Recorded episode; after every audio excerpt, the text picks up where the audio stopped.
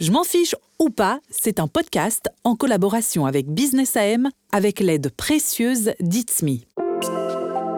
Les possibilités offertes par Internet aujourd'hui sont énormes. L'e-commerce, la communication facile avec quelqu'un à l'autre bout du monde, le télétravail, tout est possible. Et cela ne fait que commencer. Quand on utilise Internet, la confiance est bien entendu essentielle. Car c'est évidemment cette confiance qui nous permet avant tout de saisir les opportunités offertes par Internet. Pour conserver cette confiance, il s'agira surtout d'éviter des choses comme le phishing et le piratage. En collaboration avec Business AM, voici donc Je m'en fiche ou pas une série de podcasts qui mélangent des histoires, des informations de fond et des conseils utiles pour accroître votre confiance et évoluer vers un Internet le plus sécurisé possible. Je suis Lucille Rochelet et je serai votre hôte tout au long de cette série.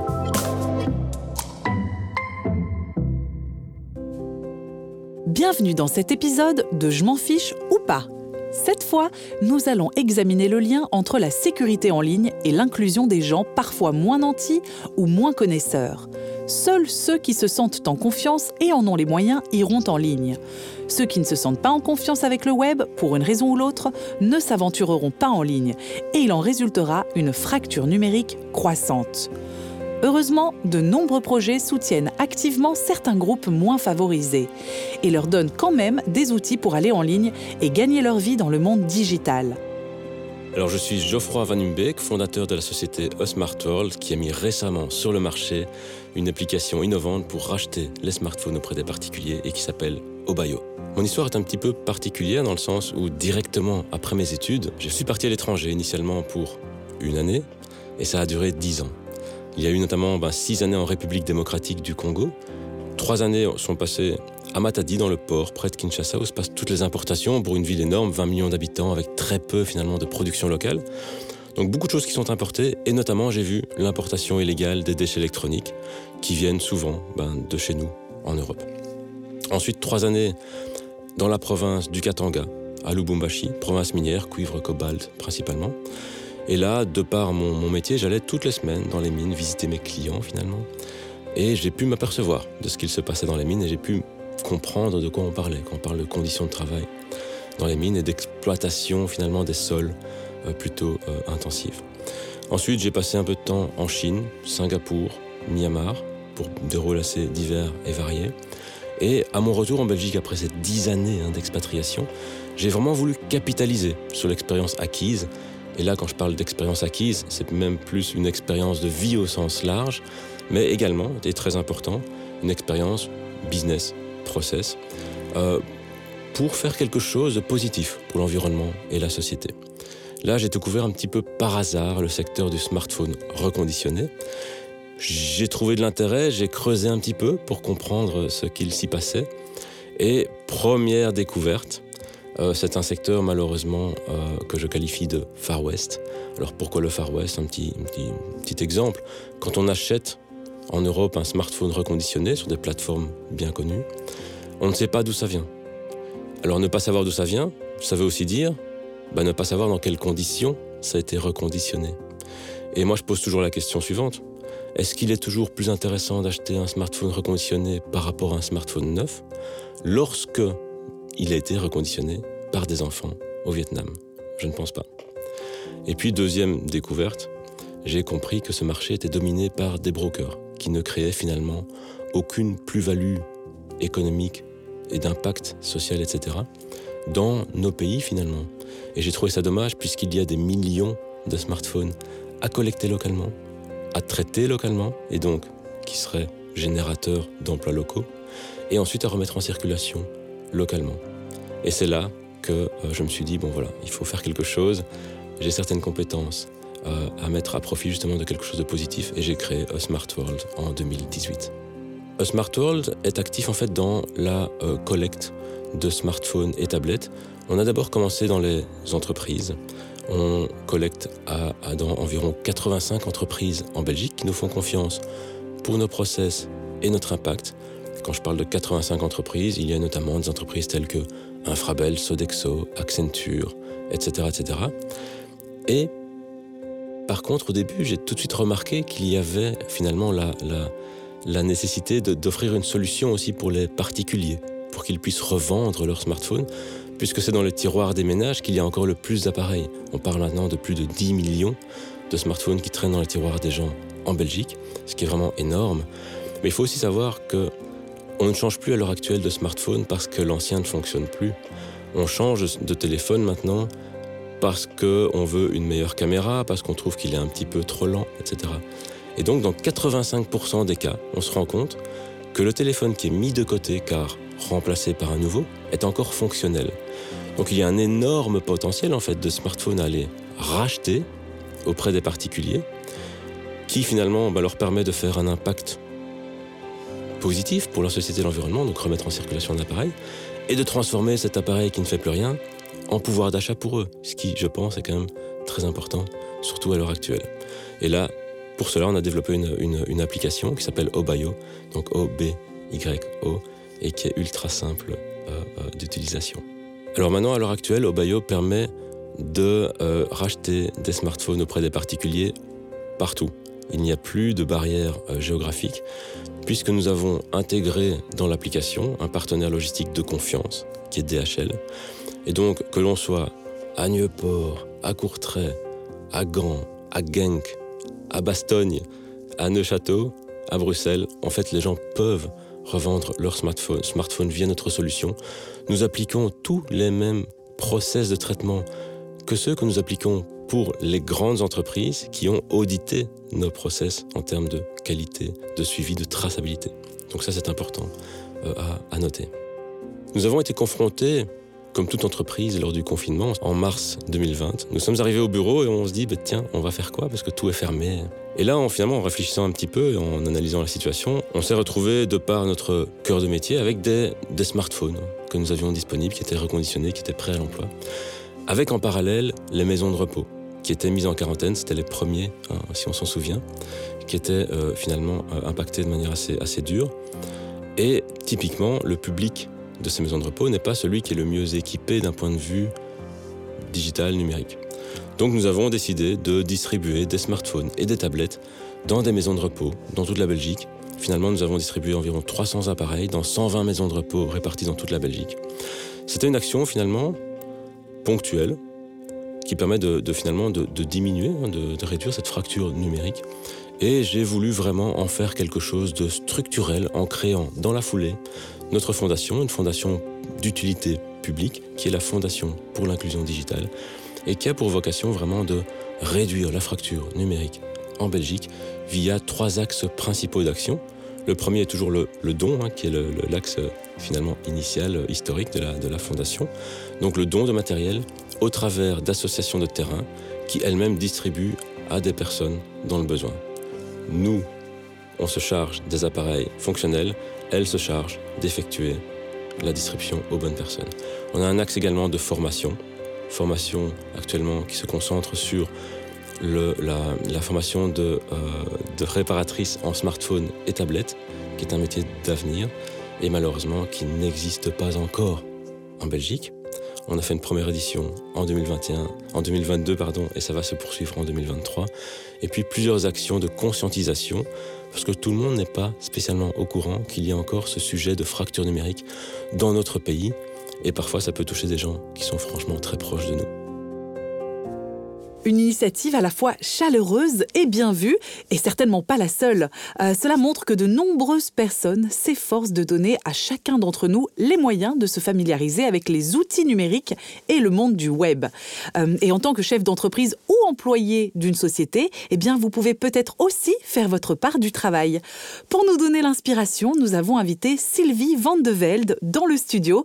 Elle est directrice marketing d'Itsme qui s'engage à accroître la confiance des gens dans le numérique Bonjour et bienvenue Sylvie. Bonjour. Euh, alors Sylvie, euh, nous venons d'entendre l'histoire de Geoffrey von Humbeck, euh, une merveilleuse initiative, hein, je pense qu'on est tous d'accord là-dessus. Ah oui, oui, tout à fait, on est bien ravis qu'il y ait des, des, personnes comme Geoffrey qui ont des initiatives comme ça en Belgique. Euh, constatez-vous qu'il est parfois difficile de faire profiter certains groupes de toutes les possibilités offertes par Internet Est-ce que vous avez des chiffres à ce sujet? Alors oui, chez It's ça fait depuis 2019 qu'on s'intéresse de près à l'inclusion numérique. Et même si aujourd'hui c'est devenu un, sujet d'actualité et un sujet reconnu. donc notre application d'identité numérique est adoptée par plus de 80% des Belges. Et il est donc important pour nous, en tant qu'entreprise, d'avoir également un volet éducatif qui contribue à la réduction du numérique. Alors les chiffres du baromètre d'inclusion numérique de la Fondation Roi Baudouin démontrent d'ailleurs qu'il y a 7% de la population qui n'est pas numérique du tout, donc qui n'est pas connectée, qui n'utilise pas Internet, qui n'a pas de smartphone, et 39% de la population qui a des faibles compétences numériques. Mhm. Ça veut dire donc qu'on se retrouve avec un Belge sur deux qui est en risque d'exclusion euh, numérique. Est-ce qu'il y a des, des moyens comme ça qui vous viennent tout de suite à l'esprit pour réduire cette fracture numérique? Alors en fait, on travaille surtout à faire en sorte qu'elle n'augmente pas. Euh, donc la réduire à zéro, je pense qu'on n'y arrivera pas, mais c'est surtout plein d'actions euh, qu'on met en place et euh, qu'il y a beaucoup d'acteurs dans le marché qui mettent en place pour réduire cette fracture euh, numérique. Donc chez It's ce qu'on fait, c'est qu'on commence, je vais pas dire au plus jeune âge, mais à partir des 16-17 ans, on a travaillé avec euh, un organisme qui s'appelle EdTV, qui est une télévision euh, éducationnelle, qui est surtout connue en Flandre, mais on va également la déployer avec eux du côté francophone du pays. Et là, au fait, ils organisent des, des, des séries et des kits pédagogiques pour les écoles afin qu'à l'école on apprenne déjà euh, les, bons réflexes. Euh, mais sinon, à côté de ça, il y a aussi les aidants numériques euh, qui, existent dans les, dans les espaces numériques ou dans les librairies qui, qui aident, qui donnent des cours, des formations. Et en fait, nous, on leur fournit des kits didactiques afin qu'ils ont le la bonne information pour, pour transmettre l'info aux citoyens qui ont besoin d'aide. Et nous avons également lancé notre chaîne YouTube où on a, par exemple, traduit nos petits films en 18 langues différentes parce que c'est vrai qu'une communication inclusive, il est important de parler la langue de chaque citoyen mmh. et pas simplement dans, dans, les langues officielles en Belgique. Est-ce qu'il y a une tranche d'âge, puisque vous parliez euh, des plus jeunes, euh, une tranche d'âge qui est plus touchée qu'une autre par la fracture numérique? En fait, on se rend compte que c'est un peu tous les âges. Euh, tout dépend surtout bah, du niveau d'éducation et puis du, du, niveau social. Euh, donc, et je pense que la fracture numérique n'a pas de visage. Donc, ça pourrait vraiment être tout un chacun. C'est là où c'est un peu difficile. De cibler va... Oui, tout à fait. On va pas dire on va travailler que sur les seniors ou que sur les juniors. En fait, ça tout un chacun et à chaque moment de notre vie. Alors les entreprises peuvent également jouer un rôle. Euh, comment peuvent-ils s'y prendre? Justement ah, On a eu plusieurs interviews. En fait, là, il n'y a pas longtemps, on a fait une interview avec, euh, avec des seniors donc, qui avaient déjà arrêté de travailler et euh, on s'est rendu compte que ceux qui avaient déjà eu des interactions ou qui travaillaient dans le numérique durant leur carrière euh, avaient tous les outils pour continuer à, à, à, évoluer et à vraiment se tenir au courant. Donc aujourd'hui, il y a beaucoup d'entreprises qui organisent des formations pour se former au numérique, même si dans leur métier, ils n'ont pas besoin. Il y a certains métiers qui sont manuels où on n'a pas besoin d'utiliser un ordinateur ou un smartphone. Mais en fait, lorsqu'on est dans le cadre de l'entreprise, avoir des formations euh, continuelles. Et aussi dans, dans, dans le numérique, ça aide, ça aide au fait ces personnes d'avoir les outils pour euh, lorsqu'ils sont euh, retraités, qui peuvent profiter d'autres choses dans la vie. Alors j'ai entendu dire que vous, chez It's Me, vous traitiez cela d'une manière assez spéciale. On ne fait pas dire spécial, mais c'est... vous avez vos petits trucs. Tout à fait, tout à fait. Bon, c'est vrai qu'on a, comme beaucoup d'entreprises, on a des formations sur tout ce qui est phishing ou whaling, donc on doit vraiment faire attention les mails qu'on reçoit et comment, comment on réagit. Et puis parfois, on a des choses qui sont un tout petit peu plus rigolotes. Par exemple, chez nous, on n'a pas le droit de laisser notre, notre ordinateur ouvert. Donc si on s'éloigne de notre ordinateur qui reste ouvert, en fait, on a le droit d'envoyer un mail à tous nos collègues pour dire qu'on ah. va payer un verre. Donc, euh, ah ben, on ne boit pas beaucoup de verre finalement. J'imagine. Euh, quel rôle voulez-vous jouer dans la société euh, à cet égard? Alors c'est vrai qu'on parle beaucoup d'inclusion numérique, mais chez It's ce qui est important, c'est vraiment donner la confiance et donner les outils euh, aux citoyens pour euh, interagir de, en toute confiance en ligne. Donc la confiance, c'est dans les deux sens. Euh, c'est aussi bah, les entreprises qui doivent avoir confiance en leurs clients lorsqu'ils se connectent, mais aussi aux citoyens, aux clients lorsqu'ils se connectent à une entreprise pour être sûr que la liaison entre les deux soit vraiment de confiance. Et on va travailler sur d'autres sujets euh, aussi. On travaille par exemple, on a fait une étude avec l'ULB l'année passée, euh, la première version est sortie où on discute de l'absentéisme électoral. Pourquoi est-ce que les gens vont voter ou pas ouais. euh, Donc on a posé la question euh, à, à l'ULB qui a fait toute une analyse sur le comportement humain, quelles sont vraiment les motivations, mais aussi les remèdes, parce qu'il est important de donner les solutions. Mmh. Euh, cette année, on va avoir la deuxième partie qui, qui va sortir et on la, on la diffusera l'année prochaine sur la démocratie participative, parce qu'à plusieurs niveaux, naturellement, on peut participer à notre démocratie. on va également travailler sur des formations en cybersécurité dans les écoles. Donc, on va les aider à donner le bon contenu aux futurs étudiants qui vont sortir dans quelques années. Et puis, alors, on communique aussi beaucoup vers, vers les femmes et vers les filles, parce qu'on dit toujours que c'est un monde d'hommes. Mhm. Et au fait, chez It's on démontre que c'est pas du tout le cas. On a un quart des, de, de, mes collègues, au fait, qui, qui, sont des femmes. Et donc, on est, on est au-dessus de la moyenne, qui est souvent entre 15, 15 à 20 dans, dans le monde de l'IT. Et au fait, pour démontrer qu'il y a plein de jobs possibles et que ce n'est pas du tout un monde d'hommes. Alors parmi euh, toutes les initiatives que vous avez pu mettre en place, que vous avez pu suivre, est-ce qu'il y a un cas concret qui vous a particulièrement marqué? Ah, c'est vrai qu'il y en a beaucoup, mais il y en a une qui me plaît particulièrement, c'est Bigo. En fait, Bigo est une société euh, qui offre de l'aide numérique. Euh, donc, euh, c'est un groupe d'étudiants. En fait, ce sont des étudiants en IT qui se forment à, l'inclusion numérique. Donc, ils sont, ils ont démarré en Flandre et maintenant ils continuent à Bruxelles et en Wallonie. donc, vous pouvez faire appel à Bigo pour avoir une personne qui vient vous aider pendant une heure ou pendant deux heures à la maison pour vous expliquer comment fonctionne votre smartphone, comment envoyer des SMS, des WhatsApp, etc. et ce que, ce que j'aime bien dans, dans cette, euh, cette idée-là, c'est que ce sont des étudiants en, IT, en informatique, mhm. mais qui vont vraiment avoir les soft skills aussi euh, pour comprendre c'est quoi l'inclusion.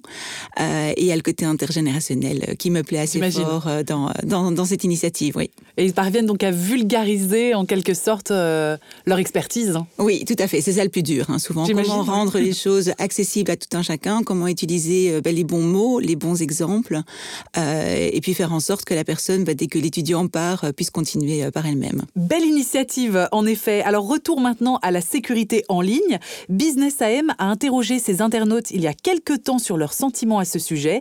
Euh, cela a révélé un certain nombre de paradoxes ou de dilemmes. Les gens voient les possibilités, mais se demandent s'ils peuvent se fier à tout. Vous, qu'en pensez-vous?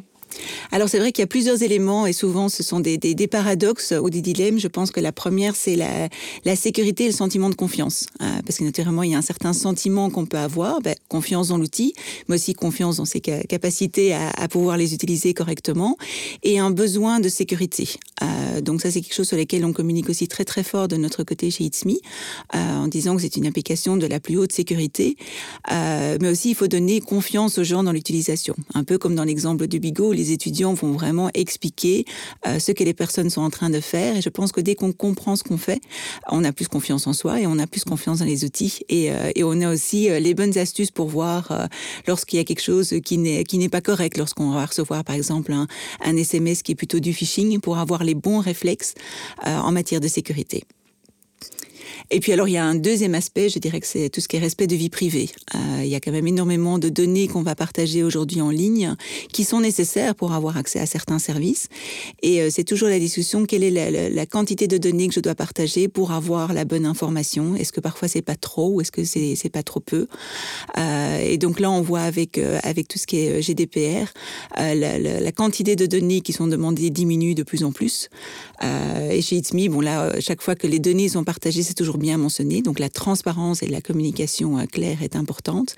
Et on a aussi fait certains choix, euh, comme par exemple d'enlever tous les cookies sur notre site web. Donc il n'y a pas de cookies sur notre site web.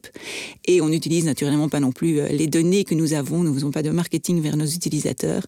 Tout est encrypté. Donc ça, c'est vraiment le respect de la vie privée qui est assez important. Et puis alors, je dirais, le tout dernier, c'est la facilité d'utilisation. Donc, que ce soit aussi bien accessible pour les personnes aveugles et malvoyantes, mais aussi accessible d'un point de vue compréhension, pour que ce soit inclusif. Euh, donc, une écriture inclusive, on en parle souvent, mais c'est aussi de la transparence, être sûr que chaque étape est compréhensible pour tout un chacun, mmh. qu'on ait 16 ans ou qu'on ait 96 ans, on doit vraiment comprendre les différentes étapes. Et donc, là aussi, souvent, l'accessibilité, l'inclusion, la compréhension, la facilité d'utilisation, euh, souvent c'est un, c'est un autre paradoxe qu'on voit de notre côté. Très bien, eh bien merci beaucoup Sylvie Van de Velde euh, d'être venue avec nous dans, dans, ce studio. Et chers auditeurs, bah, merci d'avoir suivi cet épisode de Je m'en fiche ou pas. N'oubliez pas de consulter le site web de Business AM ou votre application de podcast préférée pour les autres épisodes. À bientôt. Je m'en fiche ou pas, c'est un podcast en collaboration avec Business AM avec l'aide précieuse d'Itsme.